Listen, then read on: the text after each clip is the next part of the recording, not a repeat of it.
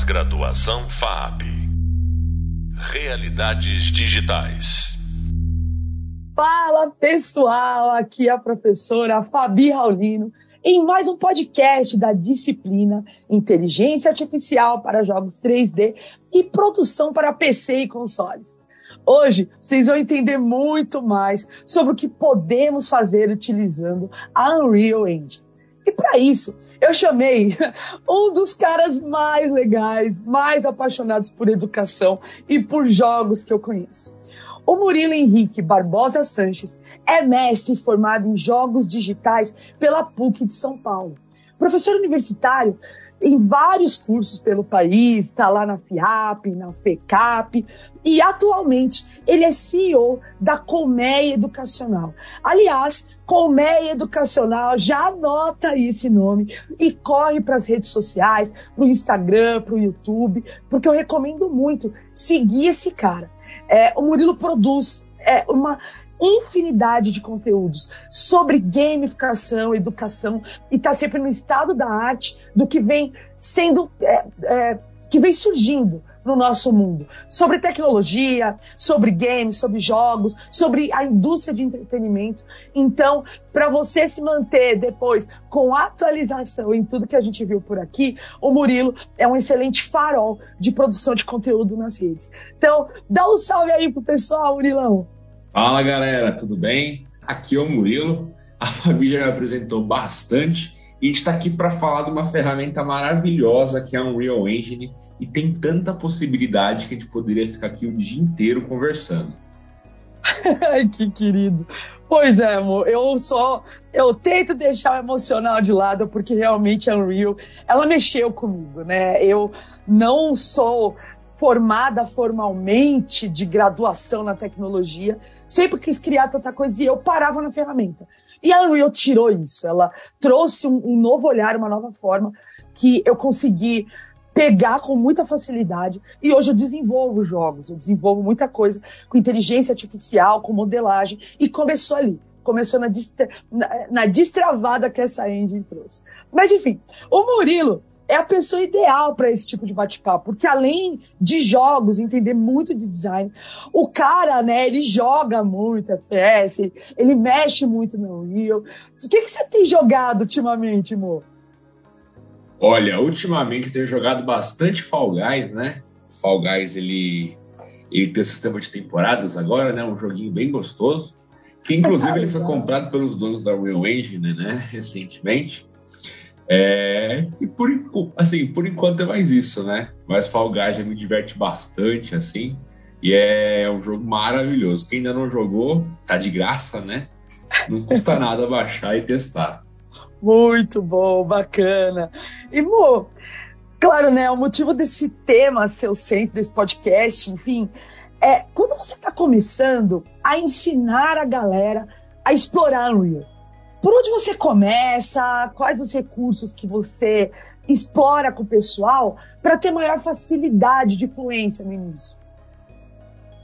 Uma coisa que eu acho muito bacana, né, quando a gente pensa na Unreal Engine, é entender que ela tem uma série de facilidades que você raramente encontra em game engines, né?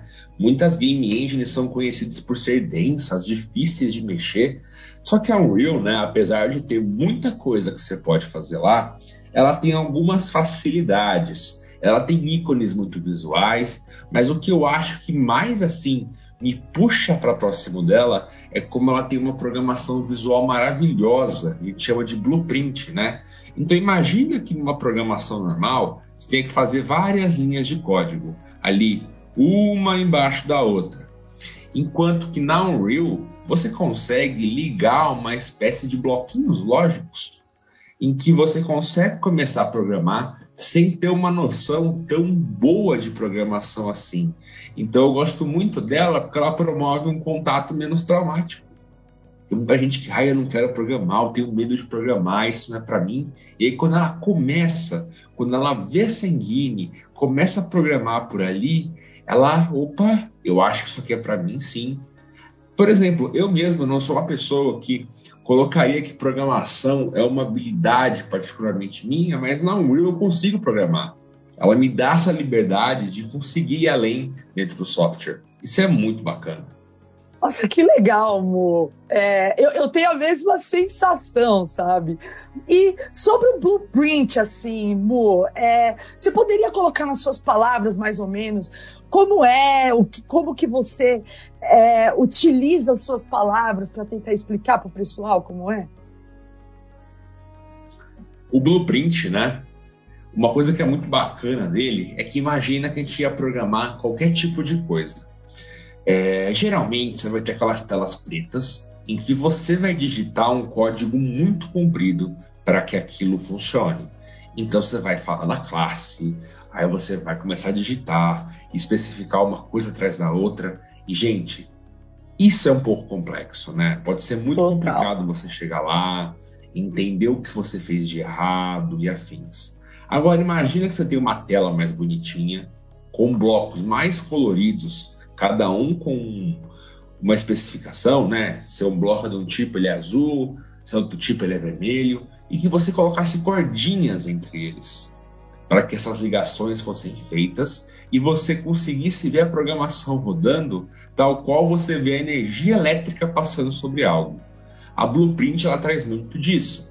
Então, por exemplo, vamos supor que você quer fazer um gatilho, né, um trigger dentro da Unreal você consegue pegando os blocos, né, que eles vão detectar colisão, vão é, disparar alguma ação, e quando você dá play, você vê eles passando como se fosse uma luzinha entre eles. Isso permite que você entenda como está acontecendo no código, e até quando você acha um erro, você fala: caramba, o erro está ali.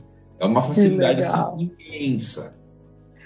É, e ela é muito inspirada em como funciona o cérebro humano mesmo, né, Mo? Uma cadeia de conexões e de atitudes. E se você tem a lógica, você vai puxando, se virando e o retorno, o feedback é instantâneo e visual, né?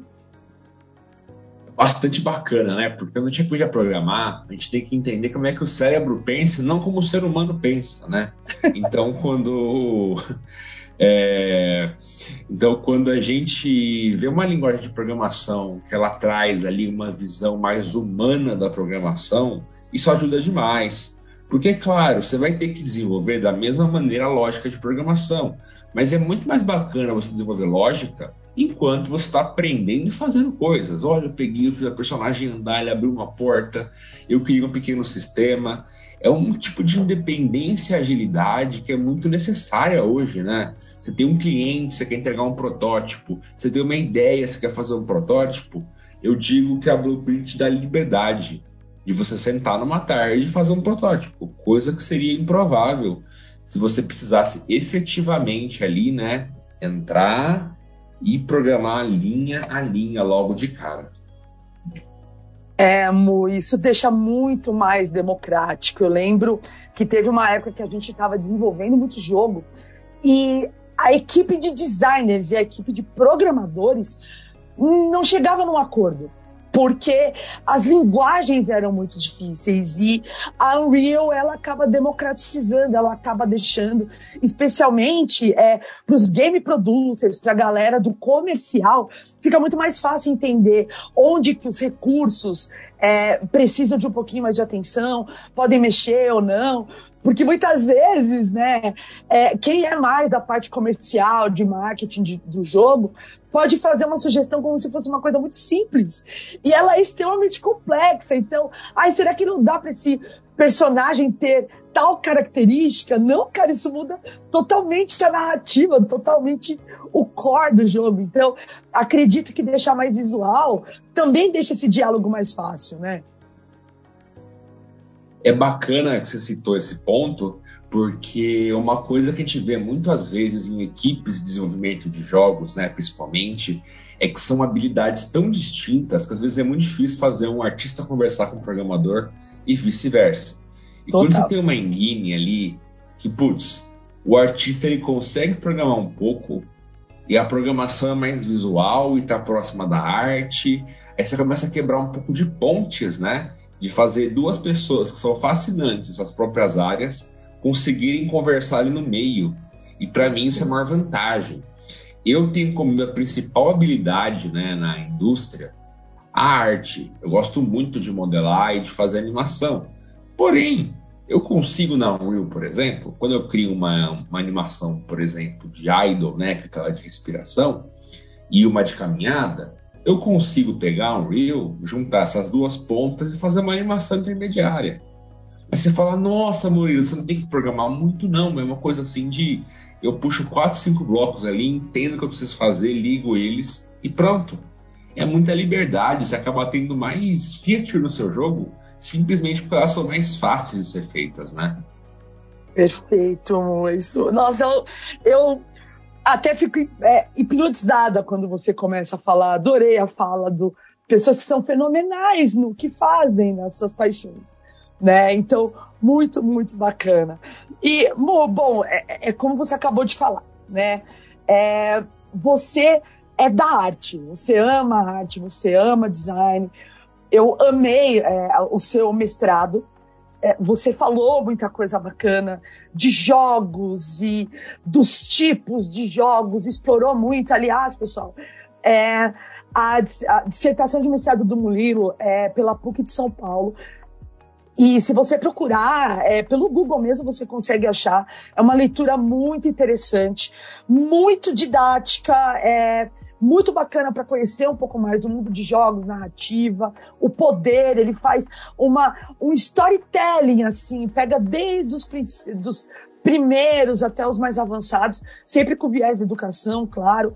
Mas enfim, Mo, é, em relação a design, a design mesmo quais as potencialidades da Unreal quando comparada com outros motores de desenvolvimento de jogos, né? Aqui é inevitável a gente falar que nós temos a Unity e eu sei que a curva de aprendizagem da Unity ela é muito menor, mas como eu, eu, a linguagem de programação ainda é desafiadora para mim, eu acabo patinando mais, né? Então, também há, claro, essas, essas diferenças de preferência, mas em relação a design mesmo, a Unreal comparada com Godot, com Unity, com outros motores de desenvolvimento de jogos? Ótima pergunta, né? Acho que a primeira coisa que a gente tem que falar, quando a gente fala de Unreal, a gente fala de gráficos de ponta. A maior parte dos principais jogos lançados, elas vão ser feitas em Unreal a não ser que, a, que, a, que o estúdio tenha né, ali alguma engine própria, mas eles são feitos em sua maioria em Unreal. Isso já coloca o Unreal um pouco na frente ali, né, como um, como uma, um exemplo mesmo ali a ser seguido. A Unreal, por padrão, ela já tem um visual bem interessante quando você chega e entra na engine. Até o cubo cinza que aparece na Unreal é bonito. Isso que ainda não atrai, facilita. É uma iluminação bonita, uma configuração bonita. Tudo até, tá o, até o cubo cinza é bonito. Adorei. A luz bate bem nas coisas. Ele tem toda uma configuração pensada nisso. E, gente, a gente está falando aqui de jogos, mas hoje, quando você pega várias séries e produtos da Disney, eles gravam, ao invés de usar chroma key, eles usam uma cena da Unreal aberta. Se você pesquisa como foi feito Mandalorian ou uma série de séries e filmes, você vai ver que estava um ator num estúdio que tinha uma tela gigantesca e tinha um reel atrás que eles davam play numa cena e aquela cena era era do cenário ali. Então você fala, caramba, né? Rodando em tempo real tudo aquilo. Exatamente. Geralmente quem procura mais qualidade visual, gráficos top de linha, ela invariavelmente ela vai para Unreal. Tanto né, que a Epic, que é a desenvolvedora do, da, da Unreal Engine, ela criou né, o jogo Gears of War faz mais ali de 10 anos, e quando ele foi criado, ele sempre mostrava como a engine era boa, como ela era top de linha. Você vai pegar até hoje a série Gears of War, apesar de não ser feito diretamente mais pela Epic, mas eles usam a Unreal Engine e levam ao extremo, assim. Os gráficos são incríveis. Geralmente, quando sai um, um título dessa franquia, você fala: caramba, cara, é o jogo mais bonito do ano. Então, é óbvio que a Unity tem suas potencialidades, né? Ela tem ali lugares que é interessante falar dela e sobre ela, mas quando a gente fala de top de linha para visual, não tem como competir com a Unreal, nem próximo. Nossa, teve. E eu encorajo muito, né, aqui na nossa disciplina, que independente do momento do tempo que nossos alunos vão estar tendo contato com esses podcasts, com os outros hubs, o visual, o hub leitura, independente do momento do tempo, é, é online, é nas documentações dessas engines que eles podem ter acesso a tudo que está tendo de atualização. Então, a, o, o, site da documentação da Unreal disponibiliza um sumário muito intuitivo de o que, que você quer aprender hoje, onde foi que você travou. É, a gente tem, é por isso que eu até falo, puxa, por mais que seja desafiador em inglês, baixa engine em inglês, porque se você tiver qualquer dúvida, você tem acesso aos fóruns do mundo inteiro.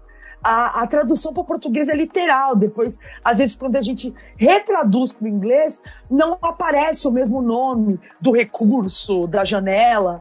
Então, é interessante sempre ficar ligado nessas atualizações.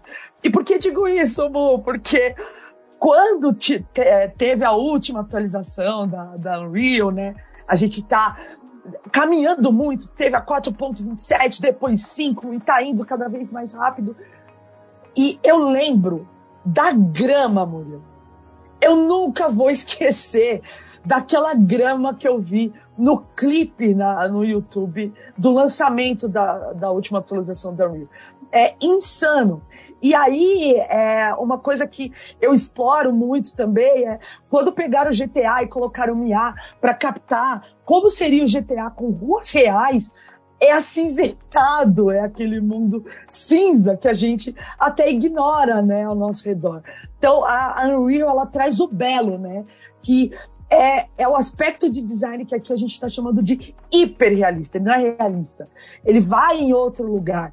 E claro que o hiperrealismo ele passa pela emoção, ele passa pela sacada da narrativa, mas o design, né, você mais que ninguém pode falar, é um, é um lugar que é o core, né, da beleza, da parte envolvente da indústria de entretenimento, né?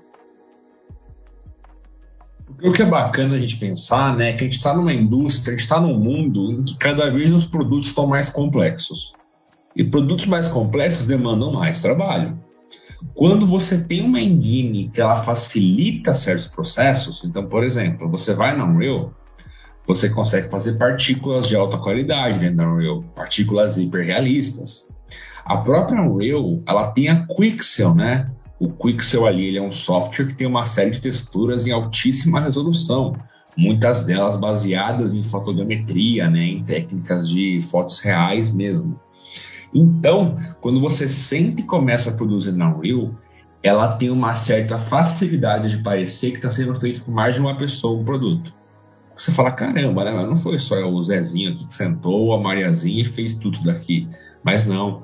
Geralmente você tem tanto recurso para ir te ajudando, são tantas facilitações de maneira geral, que você consegue ir criando algo que no fim você vai falar: caramba, foi uma equipe três vezes maior que fez isso daqui, não é possível.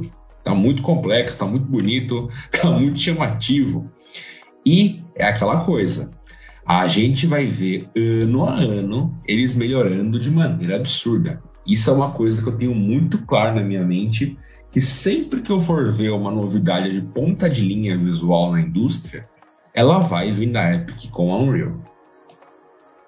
Nossa, amor, perfeita colocação, perfeita colocação.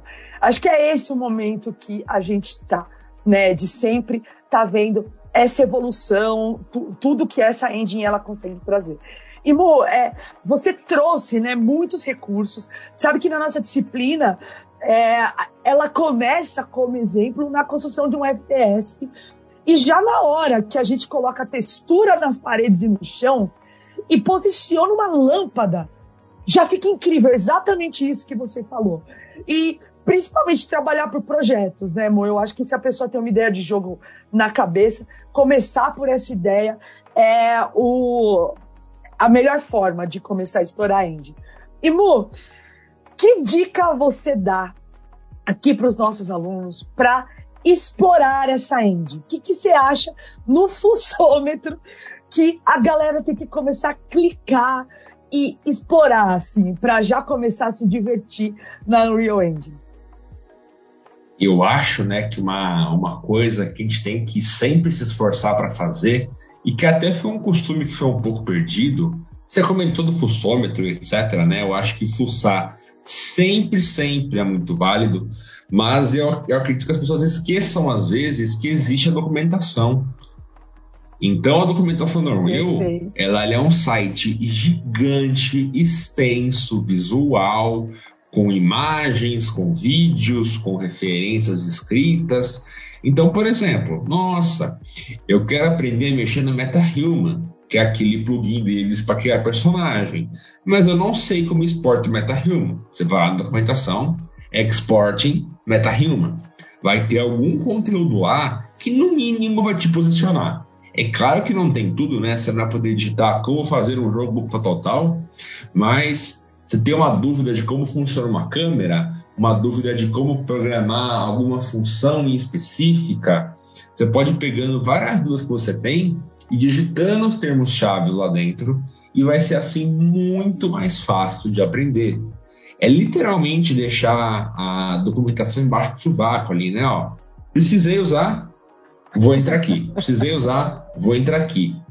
E assim, é, é difícil uma dica melhor do que vai fuçando documentação, fuçando documentação, porque você complementa muito o que está aprendendo no curso. Essa é a grande questão, né? Se o professor te ensinou X e você explora um pouquinho ali, você vai conseguir fazer 2X. É, é um pouco do, do, segredo ali, né? De aprender rápido, aprender de maneira prática. É dessa maneira que a gente tem que fazer.